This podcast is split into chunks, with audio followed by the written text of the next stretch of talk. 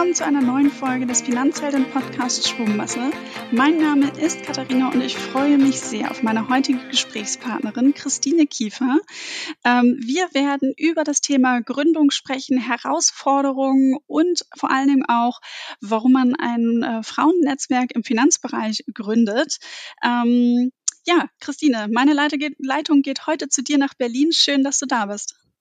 Hallo Katharina, ich freue mich dabei zu sein freue mich, dass wir heute zusammengekommen sind, um ein bisschen zu plaudern.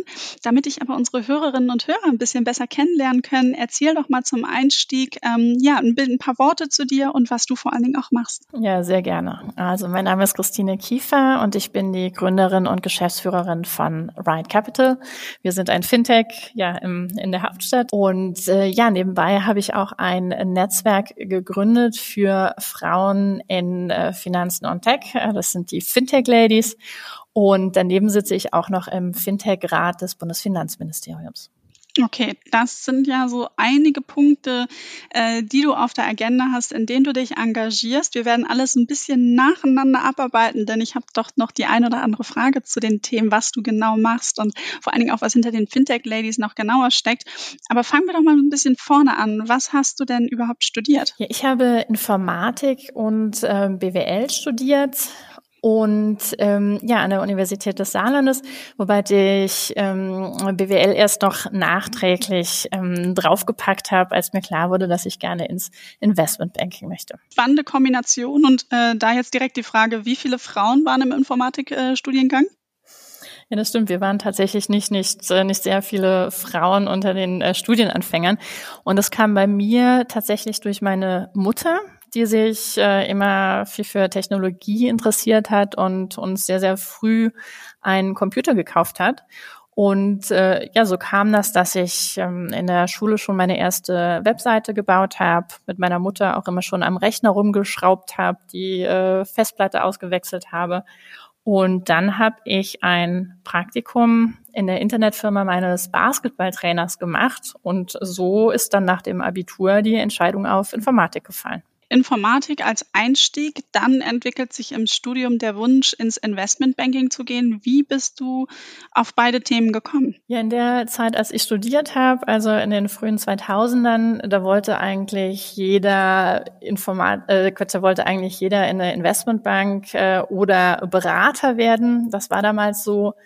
Und ich habe äh, sehr früh, eben auch wieder durch meine Mutter geprägt, äh, mit äh, ja, angefangen, in Aktien zu investieren und mich hat die Börse immer fasziniert und interessiert. Okay, jetzt hast du eben gerade schon wieder ähm, erwähnt, äh, dass du auch zu dem Thema Börseaktien über deine Mutter gekommen bist. Glaubst du, dass es genau so was braucht, dass man als gerade als Mädchen schon früh mit den Punkten äh, Programmieren, äh, Börse zum Beispiel, wenn man damit in Berührung kommt, dass man dann automatisch diese klassischen Stereotype, die es ja nun mal gibt, äh, durchbrechen kann? Ja, das glaube ich auf alle Fälle. Ähm, die Diskussion wird ja häufig geführt, äh, wie kann man es denn erreichen, dass sich mehr Frauen für technische Berufe interessieren oder mehr Frauen fürs Gründen interessieren. Und ich denke, das reicht nicht, dass man bei den Studienabgängern anfängt, auch nicht bei den Abiturientinnen, sondern die Prägung geschieht schon sehr, sehr früh. Und deswegen finde ich, muss da in der Schule angesetzt werden, denn da ähm, ja, entwickeln sich die ersten Interessen und Neigungen. Und das ist ganz wichtig, dass man da den Kindern alle möglichen zeigt, äh, alle Möglichkeiten zeigt und nicht nur den äh, Mädchen Puppen schenkt und den Jungs äh, die Computer. Hm. Jetzt hast du gerade dieses Thema Möglichkeiten. Du hast ja auch deine Möglichkeiten für den Job äh, ausgetestet, ausprobiert.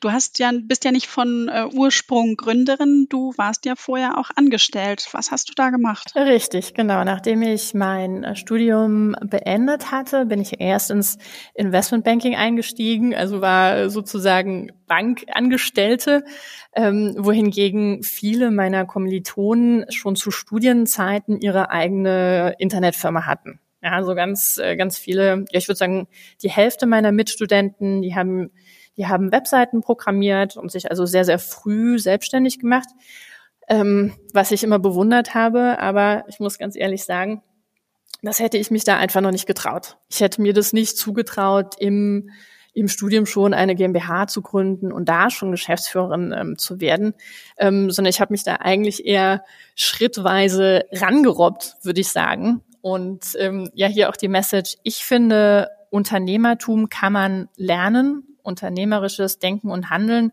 Das kommt nicht von selbst. Manche haben das vielleicht aufgeschnappt in der Familie, weil die Eltern schon Unternehmer waren.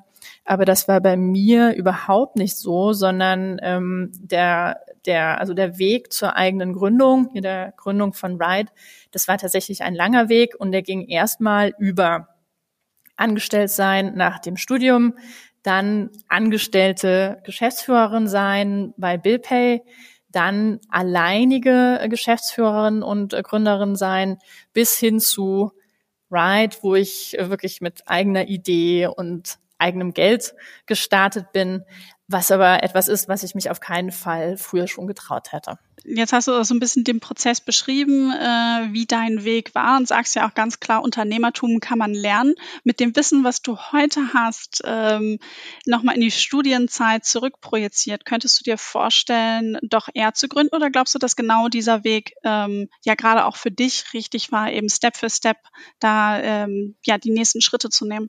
Also der Weg war für mich genau richtig, aber ich sehe absolut, wie man den Weg hätte verkürzen können. Auch hier würde ich genau dasselbe sagen äh, wie, äh, wie mit dem Informatikstudium. Also man kann viel früher an diese Dinge rangeführt äh, werden, ähm, weil man kann sich ja auch mit viel kleineren Ideen versuchen. Ja, man kann ja wirklich auch während des Studiums ja mit kleinen Geschäftsideen sich mal probieren mal zu schauen, wie ist das denn mit den ersten Kunden und nur einem kleinen Umsatz.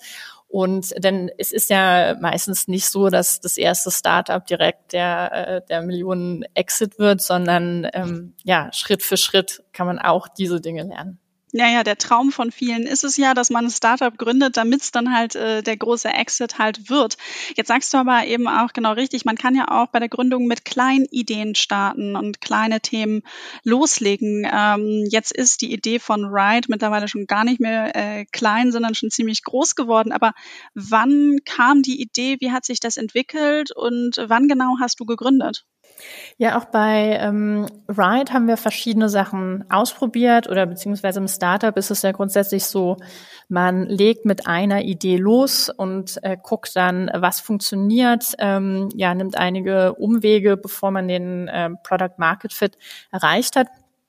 Und so haben wir mit Ride vor drei Jahren losgelegt. Und zwar haben wir Immobilienclubs auf der Blockchain gegründet. Also Immobilienclub, das heißt, wir haben ähm, ja Geld von Anlegern gepoolt und haben damit ähm, Objekte erworben, also entweder Grundstücke oder auch ganze, ganze Häuser in ähm, Berlin. Alles aber im privaten ähm, Bereich, also noch nicht im öffentlichen Angebot. Und dabei haben wir gemerkt, dass ähm, große Unsicherheit ähm, bestand ähm, ja bezüglich Steuern und ähm, bezüglich ja investieren im weitesten Sinne. Also sobald die Investoren Vertrauen gefasst haben und eben vor allem bei allen Investoren, die 100.000 Euro oder mehr investieren konnten, haben mein Mitgründer Felix und ich gefragt, ja, hast du denn schon mal über eine vermögensverwaltende GmbH nachgedacht? Und da war tatsächlich die Nachfrage so groß und wir haben so vielen dabei geholfen, ihre eigene GmbH aufzusetzen, dass wir dann den Entschluss gefasst haben, dafür eine Digitalstrecke zu bauen. Und das ist jetzt auch das Modell, das wir bei Ride aktuell verfolgen. Also wir bieten Dienstleistungen rund um die vermögensverwaltende GmbH an, aber mit dem Ziel, dass daraus eine Investitionsplattform wird für steueroptimiertes Investieren. Okay, und wie bist du so ganz grundsätzlich auf die Idee gekommen, ähm, ich sage es jetzt mal ganz platt, Geld von anderen einzusammeln, zu bündeln und äh, in Immobilien zu investieren und dort über diesen Weg anzulegen? Auch das hat sich recht natürlich entwickelt. Und zwar habe ich vorher privat schon in Immobilien investiert und ähm, genauso auch Felix, der, der dazu aber auch noch einen ähm, ja, professionellen Immobilienhintergrund hatte. Der hat nämlich für einen Private Equity Immobilienfonds gearbeitet. Und so haben wir zunächst unser eigenes Geld ähm, zusammengelegt und dann äh, Geld von Freunden. Und so wurde eigentlich der Kreis immer weiter, weil ja jeder aktuell auf der Suche ist nach guten Investitionsmöglichkeiten. Und so hat sich das dann entwickelt. Okay, ich habe direkt eine Reihe noch mehr Anfragen, aber ich starte mit der ersten. Ähm, und zwar mit Felix. Wie hast du ihn kennengelernt und ähm, ja, wie ist da auch für euch die Aufteilung im Startup? Ähm, wo sagst du auch, das sind so Dinge, äh, die wir uns im Daily Doing, das hilft uns in der Aufteilung. Das ist ja auch mal super spannend, weil du hast gesagt, ihr seid beide Geschäftsführer, äh, wie man da so gemeinsam auch dann miteinander zurechtkommt und auskommt. Der Felix ist kein äh, Geschäftsführer. Ich bin alleinige Geschäftsführerin. Er ist Prokurist. Aber wir haben, ja, wir haben eine ganz gute Aufteilung zwischen uns beiden. Und zwar ist Felix sozusagen der Außenminister. Ich bin der Innenminister. Also Felix kümmert sich um äh, Fundraising, um, um die Kunden und äh, Business De äh, Development. Und ich kümmere mich um alles Interne, also manage das Team und vor allem auch Strukturen und Prozesse, weil das ist das, was mir am meisten Spaß macht. Mhm. Und jetzt hast du gesagt, okay, ihr habt dann angefangen, irgendwie gemeinsam Immobilien zu kaufen, wahrscheinlich dann ja auch eben mit dem Sinn, das Ganze zu vermieten, richtig? Hm, ja, das ist tatsächlich ganz unterschiedlich. Also zum Teil äh, werden die vermietet, zum Teil aber auch entwickelt, weil das tatsächlich der Bereich ist, wo man noch die höchste Rendite erzielen kann. Mhm. Und was bringt so eine ähm, Entwicklung, was du eben gerade gesagt hast, was bringt das so mit sich? Was kann man sich da genau ähm, drunter vorstellen? Ach so, wenn man ein Objekt entwickelt, also das kann sein, dass wir entweder neu bauen oder gerade hier in Berlin, dass wir äh, sanieren und renovieren oder ähm, Gebäuden einen, einen ganz anderen Zweck geben. Also wir suchen uns bewusst Objekte, die mitunter auch wirklich in schlechtem Zustand sind, also die sehr baufällig sind, wo man dann tatsächlich einen Architekten braucht, wo man aber auch sehr kreativ werden kann und äh, seine eigenen Ideen verwirklichen kann. Du hast ja auch ebenso das Thema äh, angesprochen, dass ihr dann ja auch viel mit Freunden ins Gespräch gekommen seid, gerade eben zu Beginn. Ähm, man ist auf der Suche nach einer Investmentmöglichkeit. Äh, bei vielen schlummert natürlich aber auch der Wunsch eben nach einer eigenen Immobilie zur Eigennutzung. Das bekommen wir bei den Finanzhelden auch häufig mit. Das, und ganz häufig werden wir auch einfach gefragt, lohnt es sich denn überhaupt ähm, aktuell in, in Immobilien zu investieren? Und für wen? Ich finde, das ist eine sehr komplexe Frage, aber da wir sie sehr häufig gestellt bekommen, habe ich gedacht, leite ich die doch auch nochmal an dich weiter. Das ist tatsächlich eine komplexe Frage, weil man ähm, sich erstmal über seine eigenen Prioritäten klar werden muss. Und zwar muss man sich überlegen, will ich da auch selbst drin wohnen oder soll das wirklich ein reines Mietobjekt sein? Dann muss man sich auch überlegen, will ich die Immobilie langfristig halten oder möchte ich sie nach zehn Jahren steuerfrei veräußern?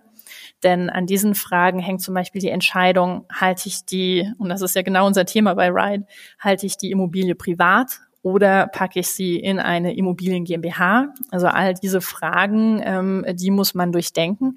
Und dann geht es natürlich darum, das richtige Objekt zu finden, was tatsächlich immer schwieriger wird, denn aufgrund der niedrigen Zinsen ist einfach sehr, sehr viel Geld im Markt.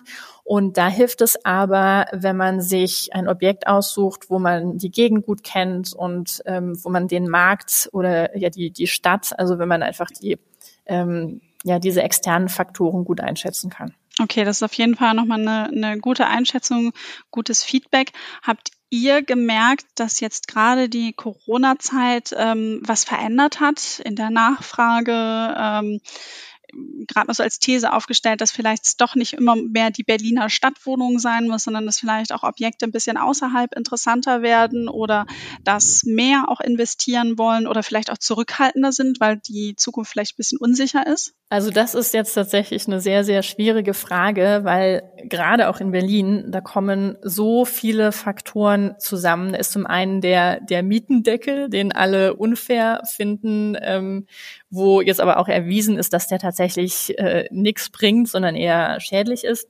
Aber trotzdem ist er jetzt in Kraft getreten. Der hat natürlich ähm, dazu geführt, dass die Banken äh, die Immobilien durchweg schlechter bewertet haben. Dann kommt jetzt aber auch noch die Corona-Krise hinzu, so dass es, also im Moment ist das sehr, sehr schwer, ähm, Prognosen anzustellen. Ähm, gerade auch im gewerblichen Bereich wird viel spekuliert, ähm, da, da jetzt viele ähm, Unternehmen merken ja, ach, es geht auch im Homeoffice.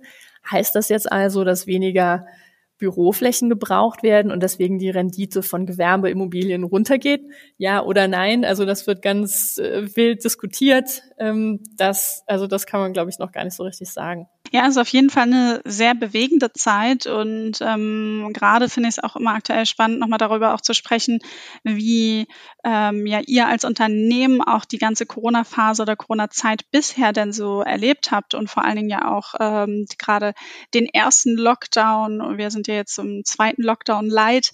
Ähm, was sind so ein bisschen die Learnings auch daraus, die ihr gezogen habt oder Erkenntnisse? Also da muss man unterteilen, welchen Bereich man sich anguckt. Also erstmal von den Kunden und von dem Markt her ähm, kann man sagen, es war ein super Jahr für alle, die an der Börse partizipieren. Also es wurde gehandelt wie noch nie. Also ich habe wir haben von einigen Brokern gehört, dass die im April, Mai schon den Jahresumsatz des letzten Jahres gemacht haben. Und so ist es auch bei uns. Also viele, wir haben viele Trader-Kunden weil für sie aufgrund einer Steueränderung die Trader GmbH äh, sehr, sehr relevant geworden ist dieses Jahr. Von daher vom Markt her äh, waren das super Verhältnisse. Auf der anderen Seite jetzt aus Gründerperspektive vom Fundraising her gab es natürlich eine riesige Unsicherheit, weil wir hatten unsere Finanzierungsrunde für März, April geplant und das waren gerade die Monate, wo Investoren zwar noch Gespräche geführt haben, aber man schon gemerkt hat, alle halten ihr Geld zusammen und wissen auch noch nicht so richtig, äh, wie sich die Lage entwickelt und wie sie reagieren sollen. Das haben wir aber trotzdem ganz gut gemeistert, toi, toi, toi. Naja, und die, die dritte Sicht auf die Dinge ist natürlich das Team, ähm, weil das einfach eine ganz neue Erfahrung ist. Gerade am Anfang im, hm. im Startup, wo man eigentlich jeden Tag noch guckt, ähm, was machen wir, wie gehen wir jetzt alle neu auftretenden Probleme an und sehr, sehr viel auf der persönlichen, ständigen Absprache beruht. Ähm, da, da, hatte ich, da hatte ich große Sorgen. Das haben wir aber auch ganz gut gemeistert. Und auch jetzt im, im zweiten Lockdown, wo wir wesentlich mehr, mehr Leute sind, klappt das aber trotzdem, toi, toi, toi, ähm, soweit noch ganz gut. Mhm. Und sagst du, die aktuelle Phase, ihr seid jetzt ja auch noch ein relativ junges äh, Startup, ist bisher für euch mit einer der größten Herausforderungen gewesen oder gab es da andere, wo ihr sagtet, ah, das hat uns schon nochmal vor größere Fragestellungen gestellt? Also da muss ich ehrlich sagen, ähm, am Anfang gibt es jede, jede Menge Herausforderungen. Also jede Woche ist irgendwas anderes los. Einfach weil in der Gründungsphase gibt es einfach jede Menge Unsicherheiten und jede Menge offene Fragen, auf die man keine Antwort findet. Und das ist auch gerade würde ich, würde ich jetzt mal sagen, auch nochmal speziell für Frauen. Also wir haben, wir haben ja, also ich will jetzt mal pauschalisieren, also für mich trifft, trifft das auf alle Fälle zu. Wir haben ein größeres Sicherheits- und Planungsbedürfnis. Und das ist meiner Ansicht nach das, das Schwerste am Gründen, dass man nur bedingt planen kann, weil es einfach ganz, ganz viele Fragezeichen gibt und man nichts anderes tun kann, als einfach weitermachen und die Probleme auffangen und abarbeiten, äh, wie sie denn kommen. Und von daher, klar, ist Fundraising ist natürlich immer Arbeit, äh, natürlich als erstmal unbekanntes Start-up Leute finden. Recruiting ist natürlich eine Herausforderung, aber so gibt es jetzt kein Event, was, was so ganz besonders hervorsticht, sondern das ist einfach die Achterbahn, in die man ganz bewusst einsteigt, wenn man den gründet. Okay, also wer Nervenkitzel nicht so mag und äh, dass man einfach auch nicht alles planen kann, für den ist wahrscheinlich Gründen dann nichts. Ähm, du hast aber ja nicht nur ähm, Ride Capital gegründet, du hattest zu Beginn ja auch erzählt, dass du das Netzwerk Fintech Ladies äh, ins Leben gerufen hast. Äh, vielleicht können wir darüber noch mal so ein bisschen sprechen, für wen dieses Netzwerk auch was ist und warum hast du das an den Start gebracht? Ja, die Fintech Ladies habe ich vor äh, nunmehr vier Jahren tatsächlich gegründet und zwar zwar ganz einfach aus der Erfahrung raus, dass es sehr wenige Frauen im Fintech-Bereich gab. Es gab schon einige, also noch wenige, aber es gab einige Gründerinnen hier in Berlin in der Szene, natürlich ganz, ganz viele aus dem E-Commerce. Aber ich fand es schwierig, andere Frauen zu finden, mit denen ich mich über Fintech Themen austauschen konnte, auch gerade Frauen in den Führungsetagen. Und ja, von, von daher habe ich das Netzwerk ins Leben äh, gerufen. Anfangs waren wir tatsächlich nur eine Handvoll, die sich zum, zum Abendessen getroffen haben. Aber dann wurden es im Laufe der Jahre immer mehr so dass wir mittlerweile Mitglieder aus den ja unterschiedlichsten Bereichen haben. Also zum einen aus, aus Startups, aber zum anderen auch aus Anwaltskanzleien, ähm, Banken, Finanzdienstleistern, zum Teil jetzt tatsächlich auch aus Unternehmen, die so groß sind, dass sie eine eigene Payment-Abteilung haben. Ähm, ja, was das Netzwerk aber immer interessanter und spannender macht. Jetzt haben wir den Begriff äh, beide Fintech sehr selbstverständlich äh, in den Mund genommen und schon ein paar Mal jetzt verwendet. Magst du einmal ganz kurz aufklären für diejenigen, die es vielleicht noch nicht gehört haben, was steckt hinter diesem Begriff? Ja, das ist eine ganz interessante Frage. Also ähm, ganz grob gesagt äh, hätte, würde ich das so beschreiben, Startups, die sich mit Finanztechnologie befassen. Wobei ich hier bei den Fintech Ladies auch tatsächlich gemerkt habe, dass sich ähm, die Definition ein bisschen von Stadt zu Stadt unterscheidet.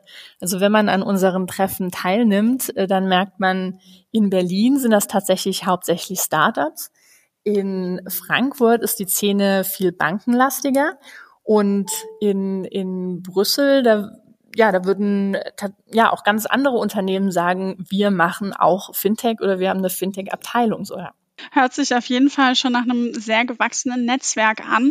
Und äh, ein Thema, über äh, was ja auch das Netzwerk im Vordergrund hat, ist der Digital Female Leader Award. Darüber haben wir uns jetzt ja auch kennengelernt und du bist gerade frisch gekürte Gewinnerin in der Kategorie Money Fintech. Ähm, ja. Herzlichen Glückwunsch nochmal an dieser Stelle. Ähm, wir unterstützen den Preis ja auch äh, seit ein paar Jahren schon mit den Finanzhelden und der Comdirect. Aber ähm, vielleicht Vielleicht magst du einmal ganz kurz sagen, warum hast du dich beworben und was bedeutet dir jetzt auch der Preis? Ja, das Interessante ist, ich habe mich tatsächlich gar nicht beworben, sondern ich war äh, ganz überrascht, als ich äh, auf LinkedIn gesehen habe, dass ich unter den Finalistinnen bin. Und zwar ähm, hat mich jemand nominiert. Und zwar ist es die Susanne Krehl, die ja selbst den Award auch schon gewonnen hat und die eine ganz, ganz treue Begleiterin ist von mir. Also wir kennen uns schon lange und sie hat auch äh, sehr, sehr viel zu den Fintech Ladies beigetragen. Also sowohl in Berlin als auch in Zürich und in, in Wien. Also an dieser Stelle nochmal vielen, vielen Dank, Susanne. Ähm, sehr, sehr lieb von dir. Und ja, mich freut der Award ähm, ganz besonders, weil, weil ich ihn auch als Auszeichnung sehe für das ganze Fintech Ladies Team. Also wir sind ja ungefähr ähm, zehn Damen, die sich neben ihrer Arbeit ehrenamtlich für das Netzwerk äh, engagieren, die also neben ihrem Hauptjob ähm, auch noch die Events organisieren und ähm, Netzwerk aktiv sind. Und ja, und ich finde, das ist eine sehr tolle Auszeichnung für unsere aller Arbeit. Ähm, ja, finde ich wahnsinnig schön zu hören, vor allen Dingen, dass du auch nominiert wurdest äh, von einer Frau, die selber den Award schon mal äh, bekommen hat und äh, dass du jetzt auch sagst, Mensch, du siehst das wirklich als Auszeichnung für die Arbeit von euch Fintech Ladies, was ja auch mal wieder zeigt, eine Kollegin von mir hat immer gesagt, wenn jede Frau eine andere an die Hand nimmt, dann sind wir morgen schon doppelt so viele und äh, ja, können alle nur dazu gewinnen. Ich finde, das bewahrheitet sich an der Stelle auch nochmal wieder. Ähm, wenn jetzt jemand zuhört und sagt, okay, okay, ich möchte mich, ähm, ja, sei es für den Digital Female Leader Award oder auch für einen anderen Award ähm, selber nominieren oder ich kenne andere Frauen, die es irgendwie verdient haben, was was sagst du da, was rätst du den Personen? Ja, das sollen die auf alle Fälle tun. Also ich finde, es gehört auch einfach dazu, dass man sich im, im Laufe seines Berufslebens drüber klar wird, was kann ich gut, ähm, was macht mir Spaß, was will ich erreichen? Und dass man das dann auch nach außen kommuniziert. Also genau wie die Tijin das, das predigt, also da ist sehr, sehr viel Wahres dran und das kann ich wirklich nur von vollem Herzen unterstützen. Finde ich auch absolut. Und es gehört halt eben auch mal dazu, sich sichtbar zu machen und äh, das Geschehen halt auch selbst mit in die Hand zu nehmen. Und äh, du hast mir auch mal im Vorgespräch verraten, äh, dieses Thema, du hast nur ein Leben, gestalte es so, wie du es möchtest, ist eine Botschaft, die du ähm, ja für dich auch immer im Hinterkopf hast, wo hat dir diese Botschaft geholfen? Oder wo sagst du ja, äh, da musste ich äh, eine Entscheidung treffen Und da habe ich halt eben an dieses Thema gedacht, ich habe nur ein Leben, ich mache es jetzt so, wie ich es gerade für mich am besten halte. Also das, es gibt ja, oft stellen sich die, oft stellen sich äh, Leute die Frage, ja, soll ich gründen oder nicht? Also nicht nur Frauen, natürlich auch Männer. Aber ich habe das gerade auch ja in meinem Bekanntenkreis gesehen, dass ähm, oft sehr, sehr lange darüber nachgedacht wird, ähm, vielleicht ähm, ja natürlich auch die Entscheidung ansteht, gebe ich jetzt einen sicheren Job auf? Soll ich das wirklich wagen? Äh, die Angst vom Scheitern, da spielen natürlich ganz, ganz viele Fragen mit rein. Aber ich finde, es gibt nichts Erfüllenderes, als eigene Ideen und eigene Vorstellungen in die Tat umzusetzen. Also Beispiel Fintech Ladies. Ich habe gesehen, es gibt super wenige Frauen im Fintech-Bereich auf den Konferenzen. Da stehen immer nur Männer rum. Und ich wollte das ändern und da war meine Idee, ich bringe jetzt einfach mal alle Frauen aus meinem Bereich zusammen und zusammen sind wir stärker. Und jetzt zu sehen, wie das Netzwerk äh, wächst und wächst, um neue Städte hinzukommen, das macht einfach so unglaublich viel Freude. Und äh, genauso auch bei einem eigenen Unternehmen oder jetzt hier ein Startup. Also natürlich ist das total viel Arbeit, äh, viel Stress, viele Unwägbarkeiten, aber wenn man eigene Ideen in die Tat umsetzen kann. Also das geht beim Geschäftsmodell los, aber bis hin, wie soll das Logo aussehen? Ist das jetzt grün oder, oder blau oder was? Also das macht einfach so viel Freude, sein Leben selbst in die Hand zu nehmen, selbst zu gestalten, dass ich da jeden nur ermöglichen, äh, ermutigen möchte, das äh, selbst auch zu versuchen ein wunderbarer Appell. Und äh, du hast auch gerade eben nochmal eben gesagt, dieses Thema, man hat dann auch viel Arbeit. Und ähm, ich kann mir vorstellen, dass gerade als Gründerin ähm, du steckst in jedem Aspekt des Unternehmens irgendwie mit äh, drin, hast täglich viele Entscheidungen zu treffen, ähm, musst immer schauen, wie, wie richten wir uns aus, ähm, bist natürlich auch viel äh, mit deinem Team in den Entscheidungen drin. Und ähm, da würde mich nochmal interessieren, wie viele Menschen arbeiten mittlerweile überhaupt Ride und wie viele Menschen führst du auch direkt? Zwölf Feste. Also es kommt die ganze Zeit. Also trotz äh, Lockdown sind wir tatsächlich am Rekruten, so dass jetzt dauernd, also jede Woche fängt eigentlich wer Neues an. Ich denke, bis Ende des Jahres sind wir jetzt 15 und haben dann noch einige Freelancer, die für, die für uns arbeiten wovon wir die Firma so grob ähm, Hälfte Hälfte aufgeteilt haben zwischen Felix und mir, wobei unser äh, Development-Team nochmal, das hat nochmal einen eigenen Teamlead, sodass ich etwas weniger Leute direkt führe. Und was war bisher so in der Zeit, ähm, ja, mit deinem Startup sozusagen das prägendste Erlebnis, wo du sagst, ja, da werde ich mich auch ähm, noch lange dran erinnern können, ähm, vielleicht den Enkelkindern von erzählen? Die, die prägendsten Erlebnisse ganz am Anfang, das sind einfach die, die ersten Kunden. Also weil man gerade im Fintech-Bereich, ja, da ist ja einiges an Regularien zu bedenken und man, man hat erstmal eine Idee, ent, entwickelt das Produkt auf dem Papier, designt es, programmiert das, aber von Idee bis Livegang vergehen natürlich einige Monate. Und wenn man dann von coming soon auf jetzt kaufen, jetzt buchen oder was auch immer umswitcht und dann da sitzt und wartet und sich fragt, ja, bestellt denn jetzt auch jemand? Und dann kommen tatsächlich die ersten E-Mails rein und schon wieder eine Order und dann schreibt irgendein Kunde und ist irgendwie zufrieden und hat gesagt, super, ihr habt mir echt geholfen. Also von allen unseren ersten Kunden, da weiß ich auch alle Details, weiß ich auswendig, einfach weil das so tolle Momente waren, als irgendwie klar war, ja, wir haben hier ein funktionierendes Produkt unglaublich gut. Vor allen Dingen hört man an der Stelle auch die Begeisterung und äh, dass du da auch wirklich in Details ähm, ja drinsteckst, reingehst, ähm, deine Kunden da alle kennst, die die Prozesse genau. Äh, Christine, ich möchte mich herzlich bei dir bedanken für das schöne Gespräch. Ich möchte dir auch nochmal wirklich zum Digital Female Leader Award gratulieren. Ähm, bleib weiter dran, auch mit den Fintech Ladies, ähm, das Netzwerk auszubauen, Frauen ähm, im Finanzbereich ja auch sichtbarer zu machen und dass eben auch noch mehr Frauen die Möglichkeit ergreifen, Finanzen mitzugestalten. Das liegt dir ja auch sehr am Herzen. Ähm, ja, ich bedanke mich für ein tolles Gespräch und äh, wünsche dir noch einen schönen Tag. Vielen, vielen lieben Dank, Katharina.